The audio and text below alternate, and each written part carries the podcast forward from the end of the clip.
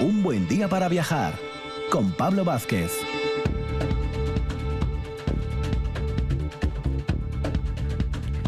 Muy buenos días, de nuevo Asturias, aquí en RPA comenzamos ahora a las 9 de la mañana y de 9 a 10 un buen día para viajar, programa de difusión viajera, turística, histórica, artística y cultural en general. Vamos a iniciar, como solemos hacer los jueves ahora en ciclo veraniego, con nuestro amigo Rafa Gutiérrez Testón desde la librería La Buena Letra que nos trae recomendaciones de libros viajeros. En nuestras salidas por España, hoy vamos a ir a visitar la capital burgalesa con Noelia Alonso, guía oficial que la catedral acaba de cumplir 800 años, nada más y nada menos, y tenemos que hablar de ella, cómo no. Y vamos a cerrar con nuestros amigos de Avilés, Comarca y Patrimonio, que nos van a llevar en una preciosa ruta por el Concello de Illas, ese granero prácticamente que tenemos ahí cerquina de Avilés. Una hora siempre viajera aquí en RPA.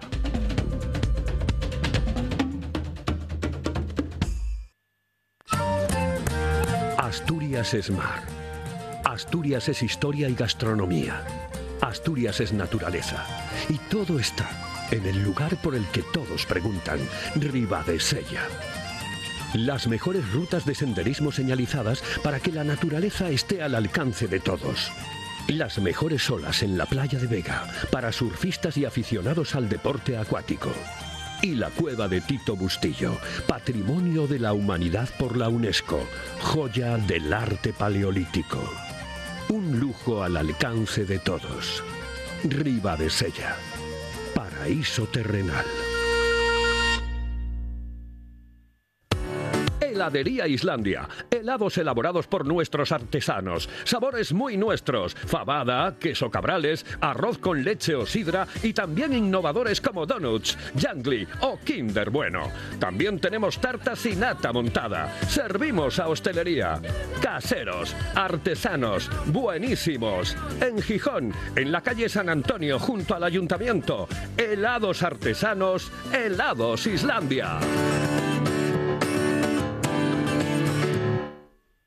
Un buen día para viajar con Pablo Vázquez en RPA. Espacio patrocinado por Ayuntamiento de Mieres. Todos los caminos, todas las rutas en mieres.es.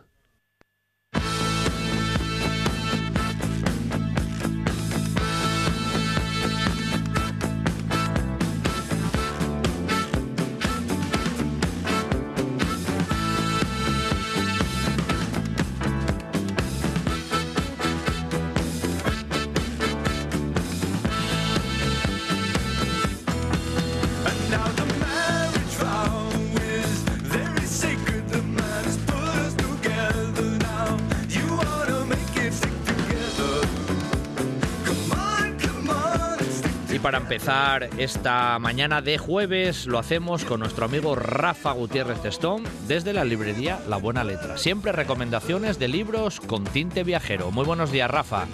Buenos días, ¿qué tal? Yo encantado de estar aquí con vosotros otro jueves. Un placer, ¿eh? un placer que estés con, con nosotros, Rafa. Y bueno, como siempre, nos traes recomendaciones de libros, de libros, pero con el trasfondo siempre del viaje, ¿no? Que es lo que nos gusta en el, en el programa. Así que Nada, vete a ello. ¿Con qué, con qué nos deleitas hoy para empezar?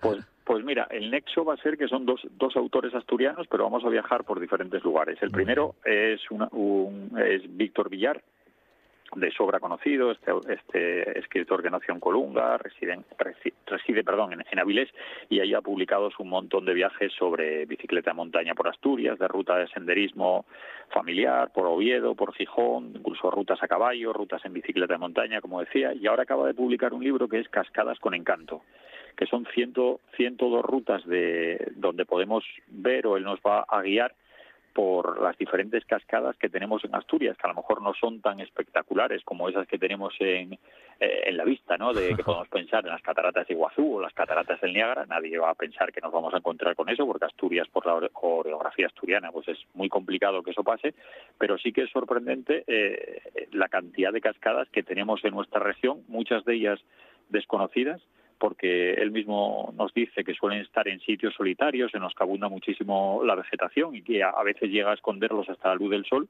pero que son sitios que son, bueno, siempre provistos de, de magia y encanto. Las alturas suelen ser bastante, bueno, dice que las mayores que puedes encontrarte en Asturias rondan los 250 metros, pero hay otras de, de 2-4 metros, de dos, cuatro metros. Tampoco hay las, las cascadas que podemos considerar las clásicas, estas de estos saltos, a lo mejor son otro tipo de cascadas, pero aquí lo que hace es recogernos 132 eh, cascadas que hay en Asturias y a través de ellas por 102 rutas que él va diferenciando entre Oriente, Occidente y zona central. Hombre, que se dice pronto, ¿eh? Además, eh, que mm, eh, hace unas semanas eh, tuvimos a Víctor Villar, porque al final Víctor Villar, por un buen día para viajar, tiene que pasar, porque en realidad oh, él, él, tiene ya no solamente este de las cascadas, del cual nos habló también algún comentario, como recopiló algunas y demás, es que conoce Asturias de punta a punta, de lado a lado. yo creo que es una de las personas en Asturias que más conoce de, de montaña, de senderismo y por supuesto ahora también de esos ciclos o recorridos de, del agua. O sea que Víctor Villar sí o sí tenía que pasar por un buen día para viajar, Rafa.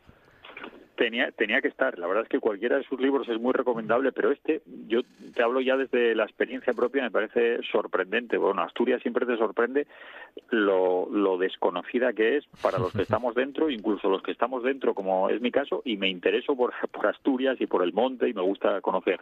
Y, es, y es sorprendente siempre que siempre hay gente que te está descubriendo cosas continuamente y que existieran en Asturias estas 132 cascadas, a mí me parece un dato tremendo. Porque, vamos, yo conocer, conocer, igual tres o cuatro, nada más. Pero te lo digo yo, y que te pasa a ti, yo creo que le pasa a la mayor parte de, los oyentes que, que, nos escuchan habitualmente en la sección, que lo de 132 cascadas en Asturias se nos escapa de la mano, porque tenemos en mente más o menos tres o cuatro que a lo mejor nos pueden venir como imagen general, pero hasta 132 hay unas cuantas más, ¿eh?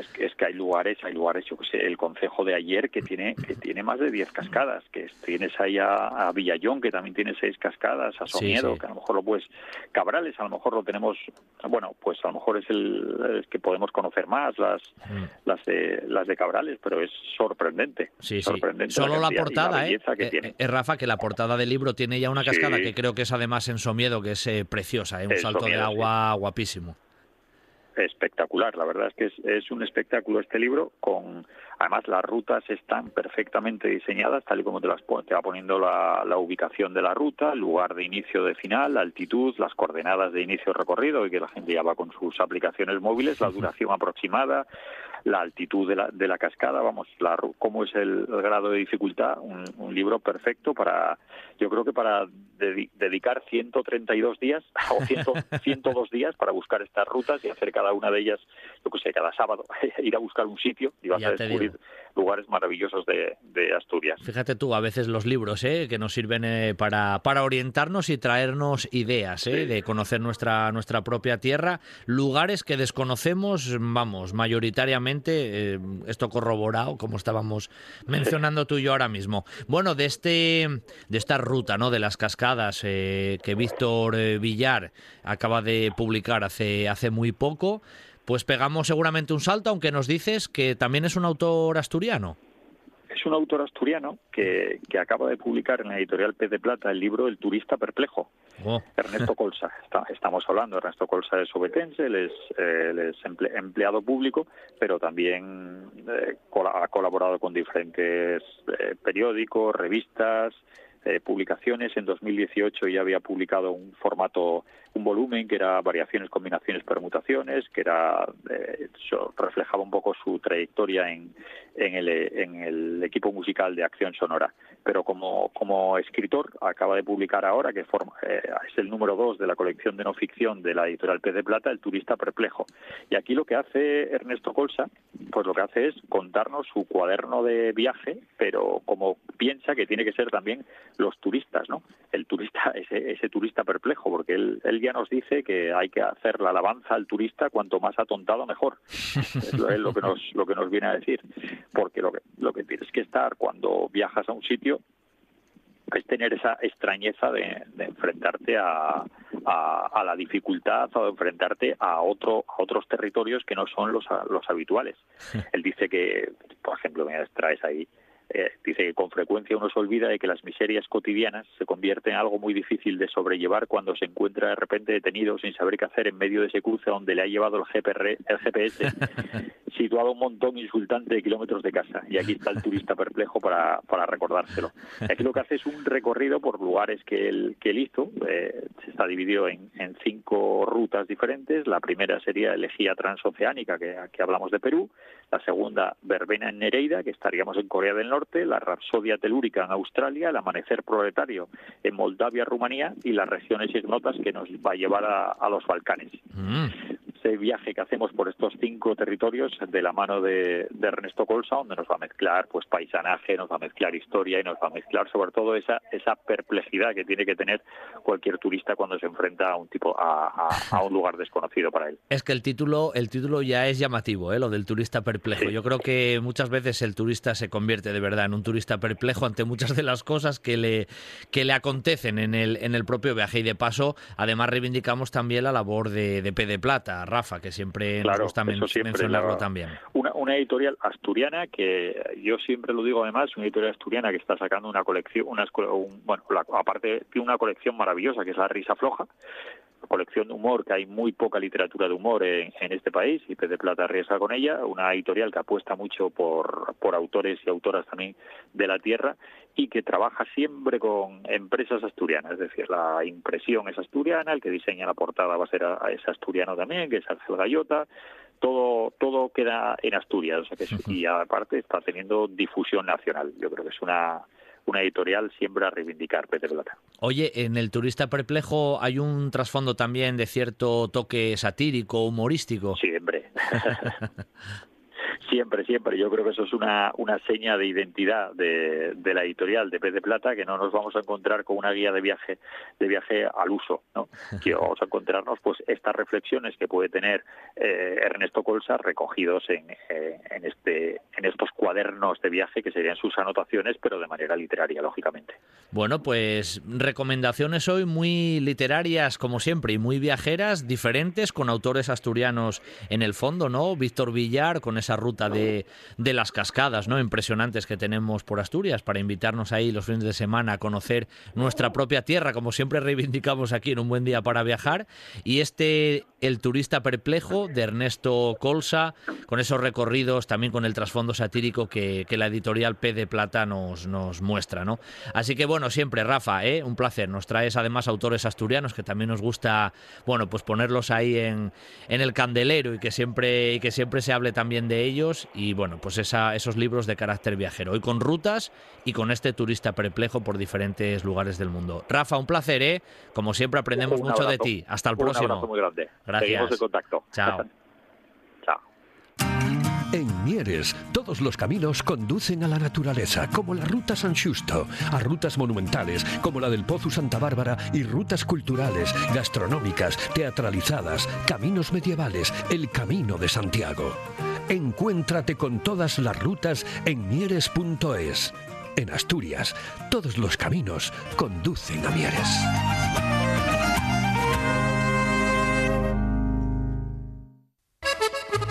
Si piensas en chocolate, piensa en Argüelles. El chocolate nuestra pasión. Nuestro secreto, la selección de los mejores cacaos del mundo.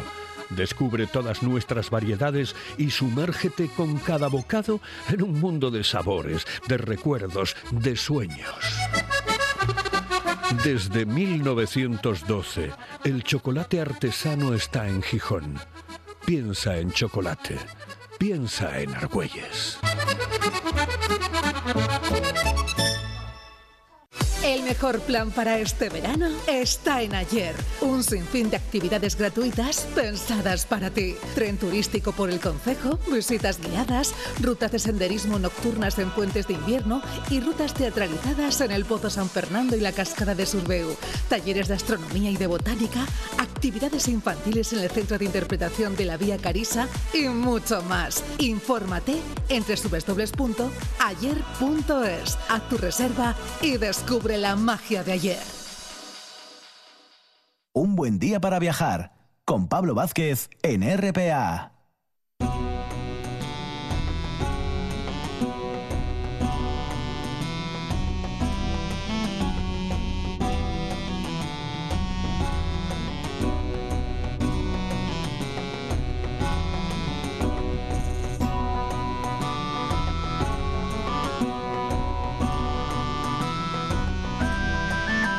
Tras las recomendaciones de libros viajeros, vamos a nuestras salidas habituales fuera de la tierra asturiana, pero por España en este caso, ¿eh? Y nos vamos a acercar, porque lo merece, a la capital burgalesa, a la ciudad de Burgos, donde alguna vez ya hemos pasado por la provincia y alguna cosilla también de la capital hemos hecho, pero es que, hombre, la catedral la Catedral de Burgos acaba de cumplir recientemente y se está celebrando a lo largo de este año ocho siglos, 800 años de historia, nada más y nada menos que lleva la catedral contemplando el desarrollo urbanístico de la propia ciudad. Cuando visitamos Burgos, como solemos tener ya en muchos lugares, pues tenemos a guías oficiales, corresponsales ya de un buen día para viajar a lo largo y ancho del país, y cuando vamos a Burgos, repito, tenemos a Noelia Alonso, que ya nos acompaña de nuevo esta mañana, después de unos cuantos meses. Muy buenos días, Noelia. Hola, buenos días, Pablo. Qué placer, ¿eh? Volver a escucharte otra vez, porque pasa, pasa el tiempo rápidamente y a Burgos, pues nos gusta regresar, Noelia. Y, hombre, ahora con el tema de la catedral, pues menudo reclamo que tenemos ahí en la capital burgalesa, ¿no? Efectivamente, este año estamos de cumpleaños se cumplen, como muy bien has dicho tú, 800 años de la colocación de la primera piedra por el obispo Mauricio y por el rey Fernando III el Santo y estamos en plena en plena celebración. Se han ido celebrando dentro de lo que cabe, en Noelia, por el tema siempre de, del dichoso COVID, actos o celebraciones rememorando un poco estos 800 años o está todo muy frenado por la cuestión pandémica? Bien, bueno, la verdad es que dentro de los límites que nos permite eh, la pandemia, pues sí que se han celebrado algunos actos eh, conmemorativos. Por ejemplo, el día 20 de julio, que es precisamente el día en el que se coloca esa primera piedra, eh, tuvimos una gran celebración en toda la ciudad de Burgos con la llegada de la patrulla Águila que se paseó por entre las agujas de la catedral y demás. Eh, también ha habido conciertos de importantes directores como Gustavo Dudamel y también hemos estrenado una preciosa iluminación eh, nocturna de la, de la catedral y bueno, pues esa es también una buena ocasión para ver eh, la catedral eh, de noche, para verla desde otro punto de vista. Bueno, siempre es un placer acercarse a Burgos porque siempre lo comentamos, ¿no? Es una ciudad monumental, tiene muchas joyas, muchos recursos, pero es verdad que, que hombre, cuando uno se acerca a la capital, pues eh, la catedral es casi la referencia visual. ¿Y qué te parece hoy, Noelia, si ya que se cumplen los 800 años, la visitamos un poco radiofónicamente, nos llevas a a través ahí de sus puertas, de sus umbrales y nos haces movernos un poco por algunos de los puntos que son visita obligatoria cuando uno entra dentro de la, de la catedral y que yo casi creo que antes de entrar podrías comentarnos algo de la fachada porque, hombre, si hay una foto icónica es precisamente casi la, la misma fachada de la, de la catedral que ahora luce espectacular. Sí, sí, la verdad que mm, la Catedral de Burgos tiene una visita tanto por el interior como por el exterior. Eh, por cada una de sus cinco puertas, pero la fachada principal con sus agujas del siglo XV, obra de Juan de Colonia, eh, son espectaculares, con el rosetón de la al Sur, la única vidriera original que conservamos del siglo XIII, entre otras cosas porque eh, detrás de la Catedral de Burgos está el castillo Origen de Burgos. Ese castillo fue utilizado por las tropas napoleónicas durante su estancia en Burgos y en 1813 los eh, eh, franceses hicieron volar el, castillo y eso afectó precisamente a eh, todas las vidrieras de la catedral, salvo ese rosetón que estoy comentando, que es el único que se libró del estallido. Y la puerta del Sarmental, que es la puerta más antigua de la catedral, la primera de escultura gótica, eh, clásica que hay en España, que tiene una iconografía eh, relacionada con Cristo Maestro, los cuatro evangelistas con sus respectivos símbolos, eh, una referencia a los doce apóstoles y todo el concepto de em, de la misión del obispo representada en toda esa eh, fachada. Mm. Las catedrales son, son estructuras, yo siempre digo, vivas, ¿no? Porque a veces pensamos, vale, sí, se empezó a construir hace 800 años, se puso ahí la primera piedra, casi ahí con el rey Fernando III, eh, el santo que tú mencionabas, pero al fin y al cabo, durante muchos siglos, la catedral crece, recrece, se reconstruye, se añaden cosas nuevas, son estructuras vivas, al fin y al cabo, en ese sentido, y muchos, y muchos elementos o muchos estilos artísticos acaban reflejándose en una catedral, ¿no? En la de Burgos pasa lo mismo. Sí, la verdad que la Catedral de Burgos podríamos definirla como un resumen de 800 años de historia del arte español en un solo en un solo edificio. Hay referencias prácticamente desde el Cister hasta el siglo XIX y algunos elementos incluso del siglo XX. Por lo tanto, podemos hacer un recorrido fascinante por los diferentes estilos, por el eh, románico, por el gótico, por el renacimiento, por el barroco, el neoclásico y todas eh, las piezas de esos em, diferentes eh, mm, momentos realizados por los principales artistas del momento. Claro, eso era. Por tanto, es una auténtica joya de, eh, la que se van añadiendo, se van integrando, porque están muy bien integrados todos los estilos artísticos. Noelia, previamente a esa puesta de primera piedra hace 800 años ahora, ¿en el solar existía ya una iglesia precedente de otros estilos o directamente allá se construyó in situ? ¿Había algo previamente? Eh, la verdad es que, en primer lugar, parece que hubo unos palacios del rey Alfonso VI que los va a ceder para levantar una catedral, eh, una catedral em, románica, una catedral que tenía una vocación eh, bastante particular porque estaba dedicada a Santiago Apóstol, San Nicolás y la Virgen María. ¿Qué ocurre? Pues que esa catedral se va quedando em, obsoleta, muy pequeña, eh, muy oscura. Se celebra también la boda de Fernando III y Beatriz de Suabia y se dan cuenta pues que no había eh, sido una boda excesivamente em, eh, lujosa debido pues a lo pequeña que era la catedral, no cabían los invitados. Por lo tanto, parece que fue una de las causas de por qué deciden hacer una, una más grande influido también por el obispo Mauricio, que había estudiado en París y que había conocido precisamente los nuevos estilos, el nuevo estilo eh, gótico que estaba surgiendo precisamente ahí, en ese eh, en la zona de la isla de Francia, en la zona eh, de París. Por lo tanto, esos dos aspectos influyen en la de la nueva catedral. Oye, Noelia, actualmente el recorrido turístico cuando se visita la catedral con, contigo, ¿no? Con, los guías oficiales, ¿por dónde se entra normalmente? ¿Cuál es el punto de acceso actualmente por, para visitar la catedral?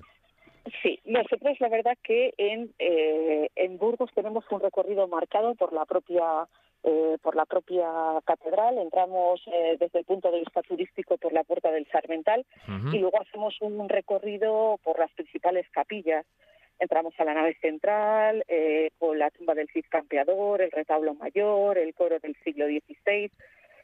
luego recorremos algunas de las capillas que están alrededor de las tres naves eh, de, la, de la catedral, como la capilla de la presentación, eh, Santa Ana, la magnífica capilla de los condestables, eh, la escalera dorada. Es decir, hacemos un recorrido muy completo de toda, de toda la catedral y asistimos también a, a, la zona del, del museo catedralicio con algunas de las piezas más destacadas, como la Gran Custodia, el famoso cofre del Cid Campeador, eh, una imagen profesional de Diego de Siloé. Eh, bueno, pues hacemos un recorrido prácticamente de una hora, una hora y cuarto, eh, visitando los lugares más importantes del interior de, la catedral. Aquí no tenemos una hora, pero en estos minutos que tenemos ahora por delante contigo, después de atravesar esa puerta del Sarmental, que ya es preciosa según uno la ve desde fuera, ¿qué es lo primero que uno se encuentra ya a primera vista en, en la catedral de Burgos, Noelia? Pues lo que más llama la atención una vez que se entra uh, la, la, zona del, cimborrio. El cimborrio es un término artístico que define a una torre elevada sobre el centro de, del crucero de una iglesia y ese cimborrio es del siglo XVI que tiene una bóveda en forma de estrella de ocho puntas de influencias mudéjares y bajo la cual está eh, enterrado el ciscampeador. Y eso es pues lo primero que te encuentras según entras por eh, la puerta del Sarmental, aparte del gran eh, rosetón del siglo XIII. Hombre, ya la referencia al Cid en Burgos es inevitable. En otra ocasión que hablábamos contigo, si recuerdas, hacíamos algunos puntos estratégicos de burgaleses relacionados con la imagen del Cid, ahora con la serie televisiva que también le ha, vuelto a dar boga, ¿no? La figura del Cid en la catedral siempre, siempre es referencia y su tumba, pues visita obligatoria, ¿no? Sí, efectivamente. El Cid es un personaje legendario en el que es muy difícil eh, separar la historia de la leyenda y en la catedral tenemos ciertas referencias al Cid como eh, su tumba, él está enterrado ahí desde el año 1921, pero también eh, se conserva en la catedral en su archivo la carta de arras del Cid campeador, es decir, el contrato matrimonial entre el Cid y doña Jimena, aparte del famoso cofre del Cid campeador con toda la leyenda relacionada con los judíos burgaleses que le conceden un préstamo y, bueno, se conservan eh, todas estas referencias sirianas en la propia catedral.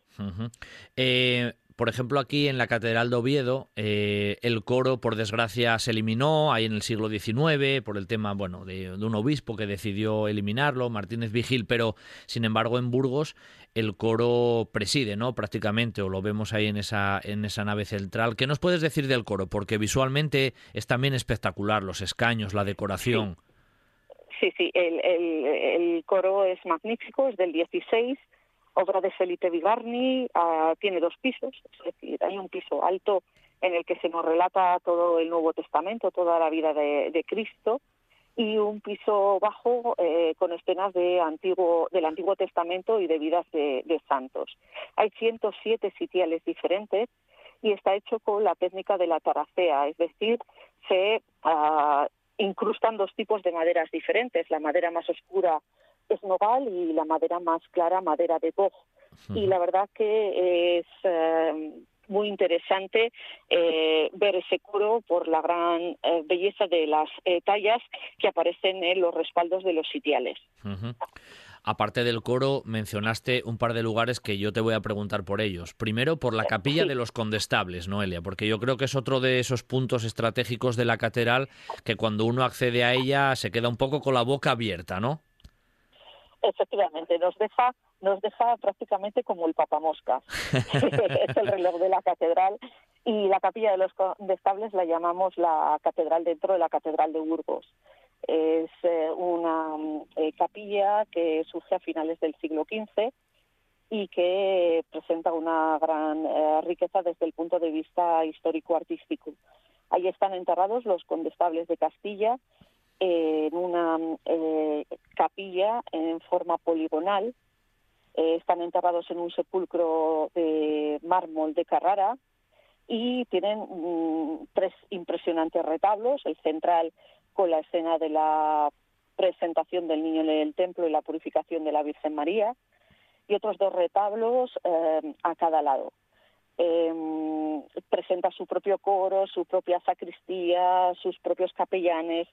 Hay referencias al, al sol del amanecer y del atardecer relacionadas con el principio y el fin eh, del día y con el simbolismo claro de Cristo y bueno, es una mm, eh, capilla realizada por Simón de Colonia en época de los Reyes Católicos y la verdad que es la gran joya, podríamos decir, de la catedral. Lo que tú decías, ¿no? La catedral dentro de la otra catedral, prácticamente sería una, una buena definición. Esos dos personajes que presiden en ese enterramiento, decía, son los condestables que la encargaron, ¿no?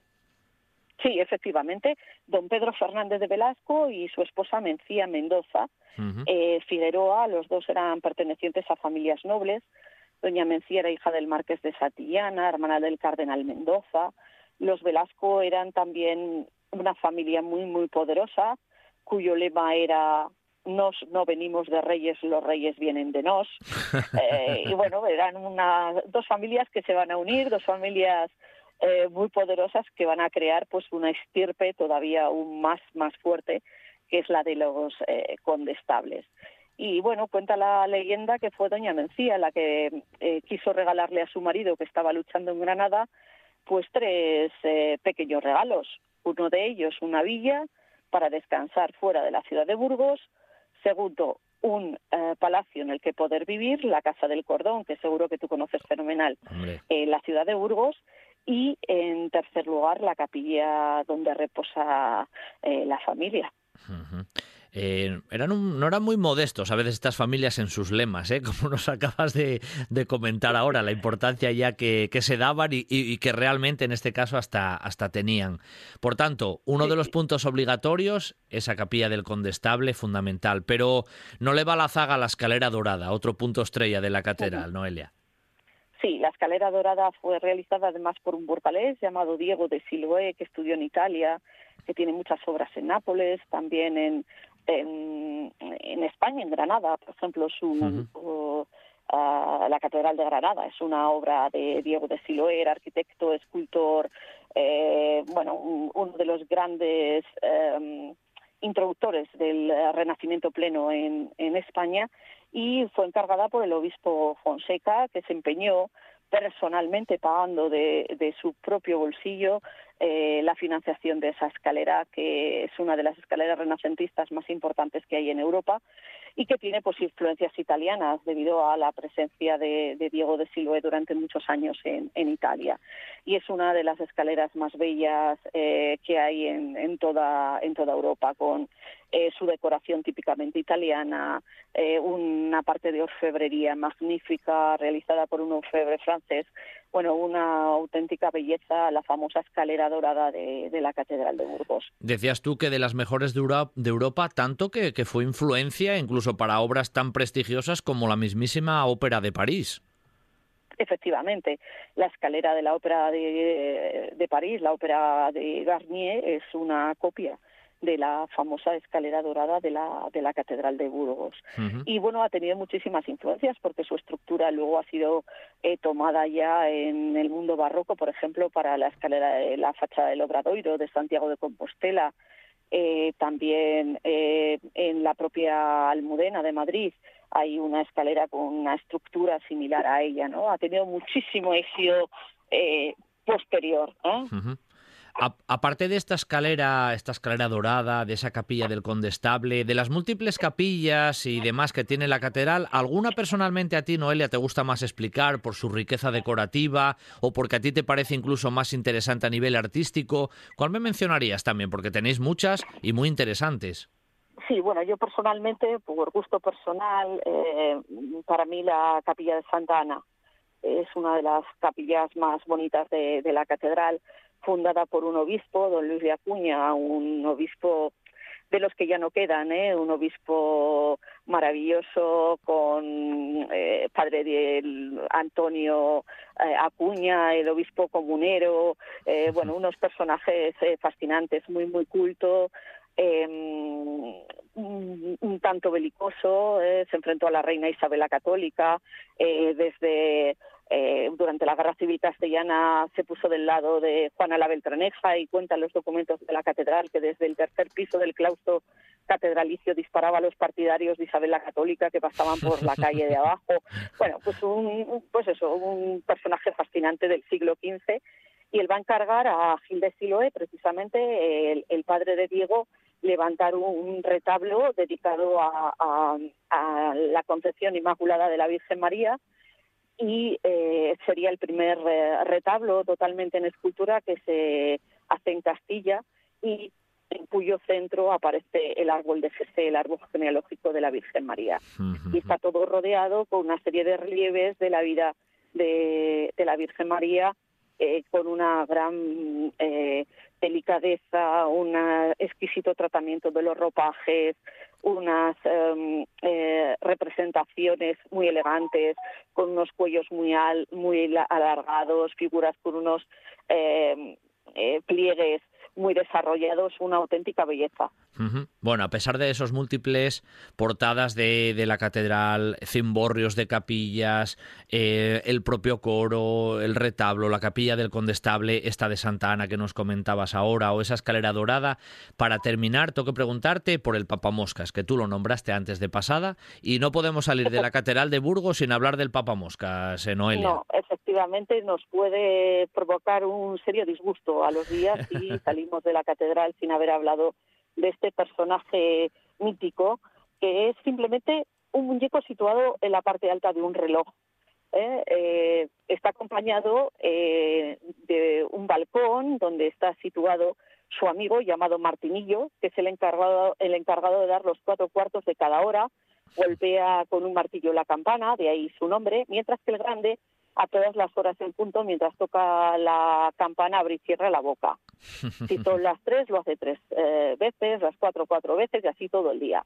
Y es un artilugio pues muy simpático, eh, creado por un, probablemente por un relojero alemán y bueno, que en origen estuvo fuera de la catedral, pero desde el siglo XVIII está en el interior y es la auténtica atracción de la catedral de Burgos. Sin duda, no podíamos salir por las puertas de la Catedral de Burgos sin hablar de esa figura del Papa Moscas que es mítico, ¿no? Y que todo el mundo mira para allí, para arriba, eh, precisamente para, para, verle, para verle actuar.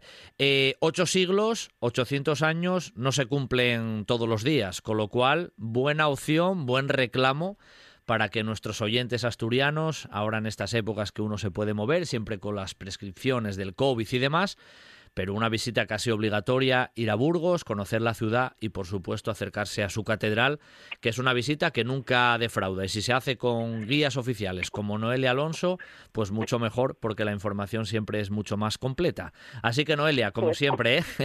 te agradezco. Muchísimas gracias. Además quería comentaros que sé que en Asturias hay mucha afición al ciclismo, que eh, en conmemoración de los 800 años de la Catedral de Burgos, las tres eh, primeras etapas de, de la Vuelta Ciclista España van a, van a ser en la, em, en la provincia de Burgos y la primera, la contrarreloj, va a salir y va a llegar a la puerta de la Catedral de Hombre, hombre, pues eso ya, más todavía porque en la televisión luego se ven esas imágenes y son siempre espectaculares. Así que nada, Noelia, lo que te digo siempre, te, te hablo muy pronto porque Burgos siempre es un reclamo turístico y nos gusta mucho conocerla porque hay muchas cosas todavía por comentar. Hoy la Catedral fue protagonista. Un beso muy fuerte desde Asturias, Noelia, hasta el próximo. Muchísimas gracias, Pablo, y te esperamos por aquí. Venga, gracias. Como a todos los amigos asturianos. Claro que sí. Hasta luego.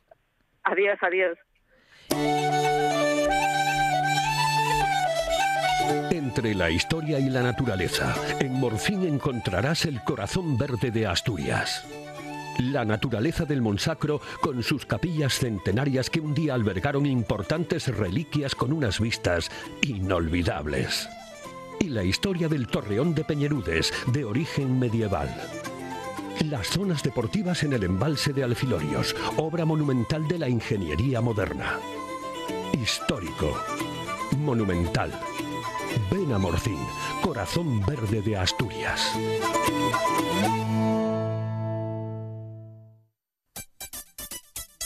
¿Qué tal un cambio de estilo? O el corte de siempre, pero con ese toque que te hace especial. Encuéntralo en Barbería Graymon, en el centro comercial La Calzada. Hazte un tiempo para ti. ¿Cuánto tiempo? Tanto como quieras. Tenemos parking gratuito. Graymon sabe lo que quieres. Ahora también sala de juegos para niños. Reservas en el 610-684266. ¿Y sabías que ahora también tenemos peluquería de señoras con los últimos colores de Milán? ¿Qué dónde? Pues al lado de la barbería. Somos la Pelu de Lau. En Riosa en bicicleta o andando, todos los caminos te llevan al Angliru y el Aramo, emblemas de la montaña asturiana. Áreas recreativas como la de Viapará, donde disfrutar en familia de la naturaleza. Las minas de cobre del Aramo o Techeo, las más antiguas de Europa. Y capillas históricas como las de Doña Juan de y Llamo. Sendas, aldeas, hórreos, agua, naturaleza, historia, vida. Celebra la vida. Vívela en Riosa.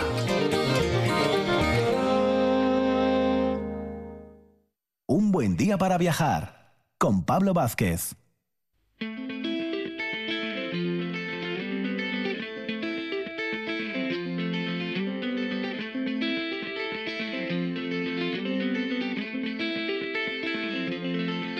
El cantar del un cantor que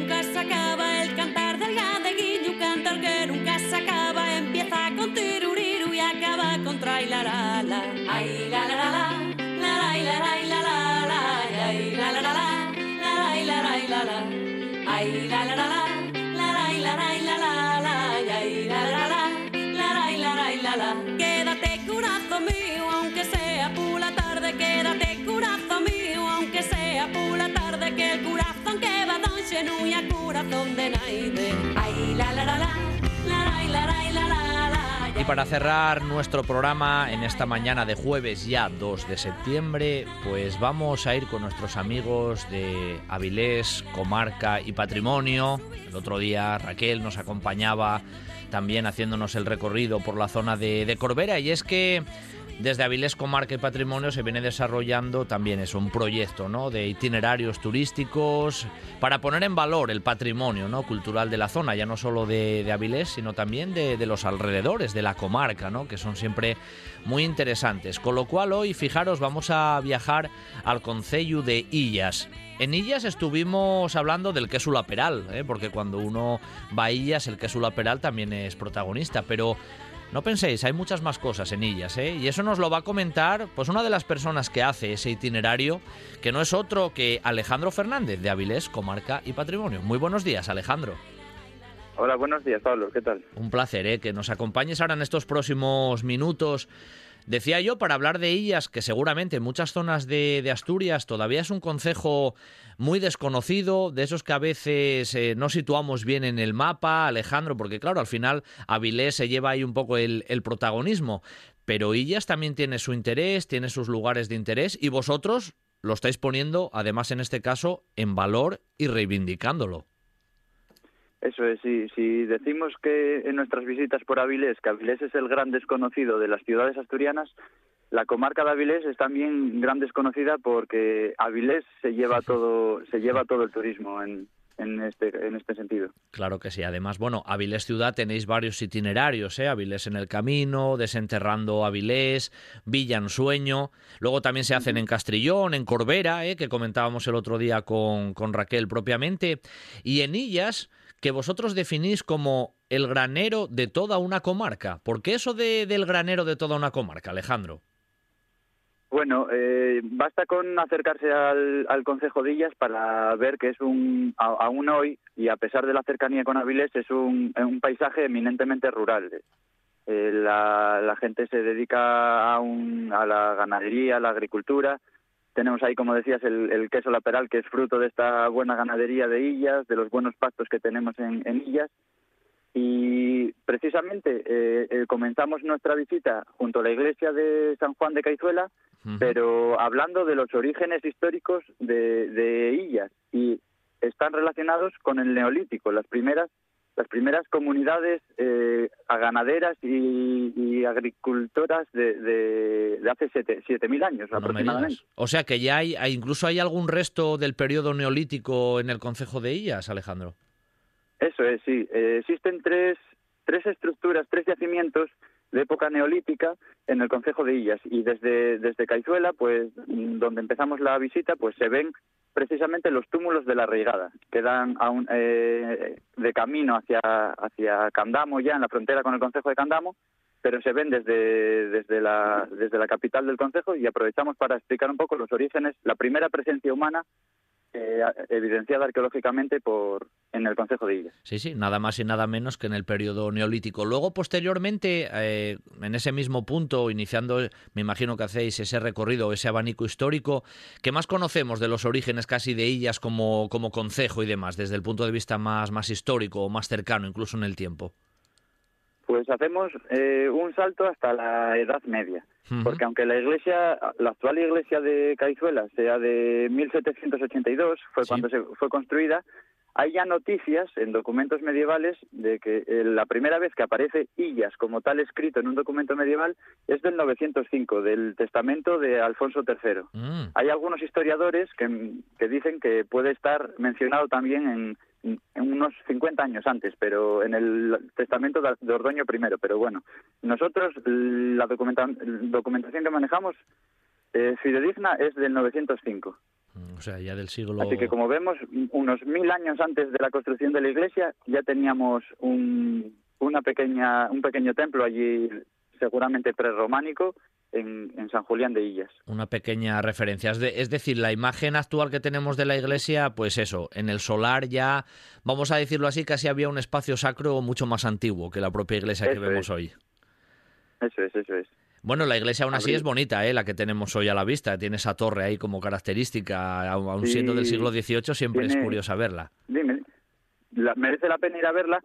Tiene esa torre que es mm, monumental, por decirlo de alguna manera, dentro del, del conjunto de Caizuela y además tiene mm, algunas singularidades porque eh, cuando Illas, que va a depender de, de Avilés durante muchos siglos, eh, cuando se independiza como independiza como ayuntamiento, pues el- los primeros las primeras reuniones del ayuntamiento tienen lugar en el cabildo de la en el Mm. cabildo de la iglesia, o sea que no es solo eh, como un monumento que merece la pena acercarse hasta allí, sino como toda la historia que rodea la- a la iglesia de San Julián. Sí, sí, sí. Bueno, desde ese punto más o menos, ¿no? Que casi nos sirve también de referencia radiofónica contigo, ahí en la misma, en la misma capital, ¿no? De Caizuela, en la iglesia de, de San Julián. Más o menos el recorrido, ¿por dónde vais con, con las personas que, que os acompañan y en este caso hoy con, con nuestros oyentes?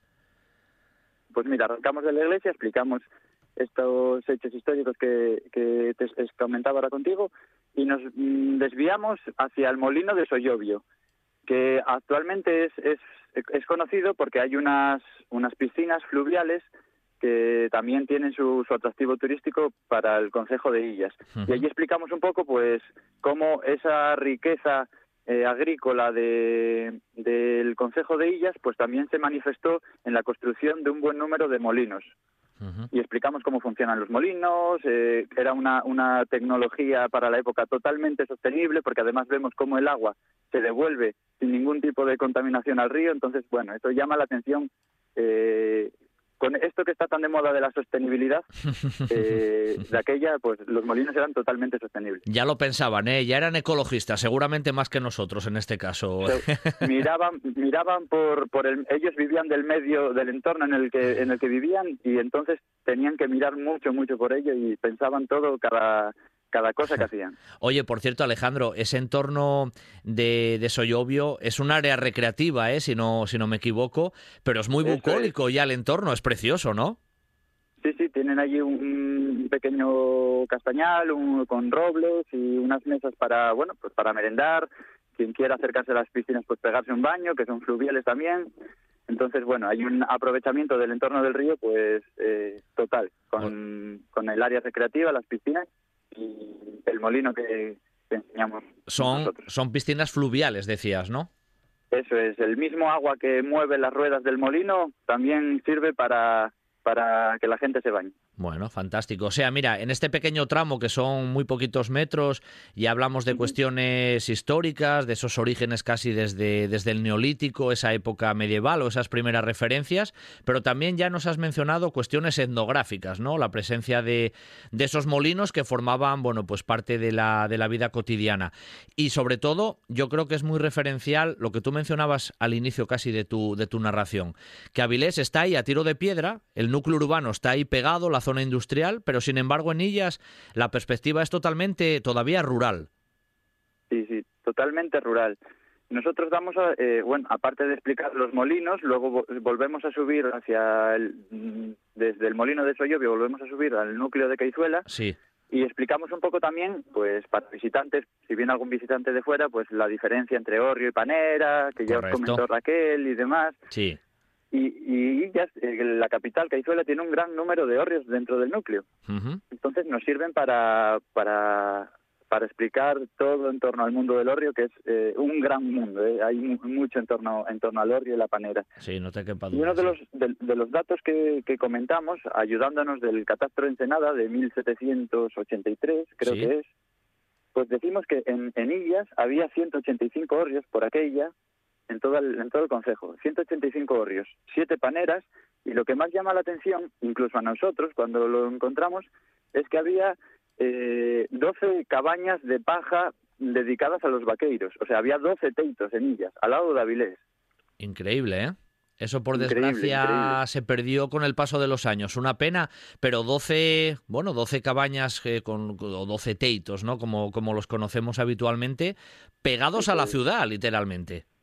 Pegados, pegados a Avilés. Y sí, es que tenemos eh, la idea actual de que era un mundo recóndito, pues, eh, Teberga, Quirós, Somiedo, Sí. Cangas de Narcea, pero bueno, los, los, el- la transhumancia afectó a, muchas otras zonas. De hecho, tenemos la Braña muy pegada a, a Piedras Blancas, la Braña junto a junto a Gijón. Hay muchos pueblos que también vivieron de esa, de esa transhumancia, Por a corto, supuesto, a corto a distancia, pero bueno. Bueno, desde, desde esa zona, Alejandro, más o menos, que ya veíamos también ese, bueno, ese entorno, ¿no? De las, de las piscinas, ¿no? De, de ese molino de, de Sollobio. Volvíais ahí a Caizuela, veíais un poco el tema etnográfico con los hórreos, la referencia también a, a esos teitos que existieron.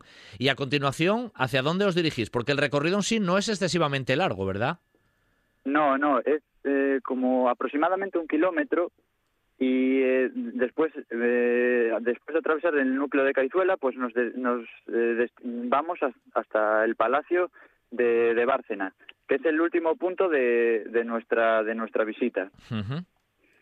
Y bueno, de la que vamos yendo, pues vamos explicando el porqué del propio nombre de, de Caizuela, que porque es eh, una población eh, que surge en torno a un camino.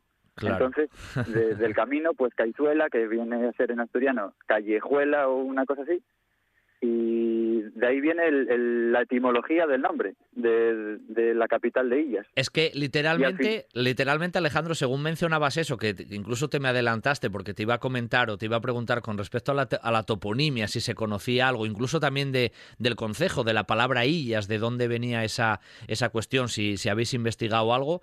Literalmente la población de Caizuela hoy es que es así, es casi como la carretera principal que va de punta a punta y como las casas, todavía esa hilera de casas mira directamente a la calle principal. Eso es, es un, es, es un conjunto eh, pues etnográfico, tiene eh, casas pareadas, casas de corredor, eh, hórreos, paneras, es un conjunto etnográfico muy interesante. Y como bien dices, pues va pegado a la carretera y de hecho surgió porque es el punto donde se unen la, carre- la antigua el camino real de Oviedo a Pravia, que luego sube a La Peral, otro pueblo de Illas, y donde se desvía un poco la carretera también el camino real que iba de Avilés a Grau. Entonces, donde se juntan los dos caminos, ahí surge Caizuela. Sí, sí, justo. Oye, de Illas precisamente, ¿vosotros conocéis algo de, de dónde viene esa toponimia Illas, que es una palabra así como muy directa, muy cortita, ¿no? Sí, eh, no, te- no tenemos muchos datos. Eh, como te decía antes, la primera mención eh, aparece en el 905. La primera mención que nosotros que nosotros sí. manejamos es del 905 Sí, sí. eh, y aparece escrito como Ilias. Ilias.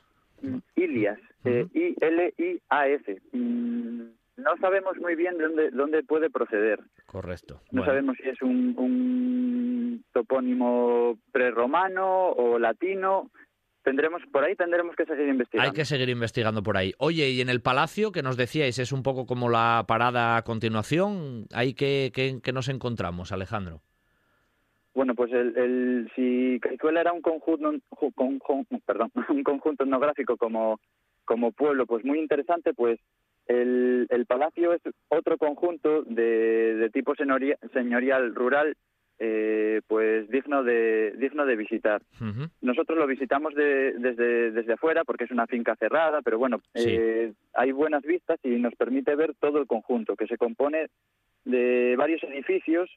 Eh, tiene la casa, la casa señorial con torre adosada, una capilla, panera y tiene también un- una tenada, un payar, pa- Sí, sí, no solo para guardar la panera, para guardar los alimentos de, de, de los de la gente del palacio, sino también para los, los animales del, de, de esa, de esa familia noble que vivió allí. ¿Se sabe quién eran, quién eran los propietarios, Alejandro? ¿Conocemos un poco acerca de esos datos? Pues sí, lo sabemos eh, porque además eh, aparecen varios escudos de armas en, en la fachada del, del edificio, como entre otros los Valdés, los Cuervo, entonces, sabemos que, la, que el palacio perteneció a, diferentes familias. Vale, o sea, fue pasando de unas manos a otras, pero familias que, bueno, en general también nos suenan, ¿no? Por ejemplo, la familia Valdés, que al fin y al cabo es, es llamativa. Oye, ¿y el palacio cómo tiene más o menos el estado de conservación cuando, cuando llegáis allí? Nos decíais que incluso tiene una torre y demás, ¿no? El, pues mira, el, el estado de conservación mm, va, va mm, cambiando dependiendo de dónde nos fijemos. Claro. la torre, la torre está bastante bien conservada, la fachada se mantiene bastante bien. Eh, luego ya las estancias eh, particulares, como debió de estar durante algún tiempo deshabitado, ahora mismo creo que está en venta, pues está eh, en un estado, pues, de cara al, al visitante, pues, mejorable. Pero bueno, siempre son fincas particulares y hay que entender que las condiciones de cada, de cada familia pues son Sí, pero es un, un, caso más de esos ejemplos, ¿no? De arquitectura nobiliaria en ámbitos rurales, ¿no? Que tenemos en Asturias también y que, y que seguramente, pues eso, Nillas es buen ejemplo. ¿Y termináis más o menos el recorrido ahí, Alejandro? Sí, terminamos el, recorrido en, en, el Palacio de Bárcena, que, que, además esa zona se eh, recibe el nombre del Bruzal, eh, o, la, o la Bárcena, o la Bárcena, que es la que da nombre al, al Palacio de, de Bárcena. que nosotros tenemos la teoría de que está mal llamado Palacio de Bárcena, porque nunca, nunca perteneció a la familia Bárcena, una familia pues de las más pudientes dentro del Principado, sino que debió de tomar su nombre de la finca de La Bárzana, que es eh, donde se juntan dos pequeños ríos, riachuelos, que da nombre a la finca y al palacio. Como sabéis, pues Bárcena en asturiano, Bárcena o Bárzana, significa unión de dos ríos, zona con, con, ríos, entonces eso es lo que da nombre al palacio. Pues esa es nuestra teoría. Sí, sí, sí. O sea, hay un pequeño, seguramente, error de, de nomenclatura por esas palabras parecidas, ¿no? En este, en este caso. Oye, ¿Cómo es la respuesta de la gente después del recorrido? ¿Se lo esperaban? ¿Era todavía muy desconocido? Pues eso, mucha gente son asturianos y gente de Avilés que pasa por ahí mil veces y nunca se fijó en esos detalles. Sí, pues eh, como dices, pues tenemos dos tipos, dos tipos de respuestas básicamente, sobre todo de la gente, de la gente de la zona. Gente que dice que vive en, en, Avilés o en la comarca y que nunca fue a Illas, por, por, pues porque no le cuadró ir a, a Illas nunca, y que se marcha sorprendida del, del patrimonio que tienen los, los pueblos del entorno de la comarca.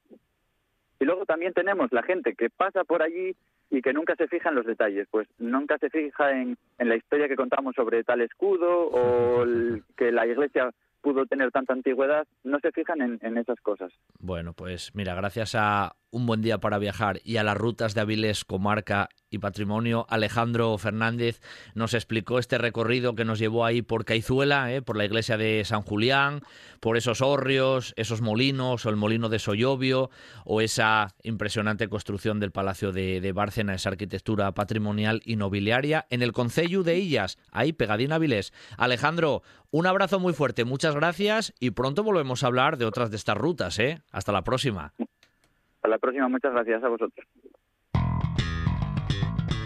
Cerramos aquí nuestro tiempo de viaje matinal el jueves 2 de septiembre. Si os quedasteis con más ganas de viaje, no lo dudéis. Mañana, a las puertas del fin de semana, volvemos de nuevo de 9 a 10 de la mañana aquí, en RPA. Cada día es un buen día para viajar. En la técnica, un jueves más, Quique Reigada y al micrófono Pablo Vázquez. Ahora noticias, la radio es mía y siempre la radio y siempre RPA. Hasta mañana.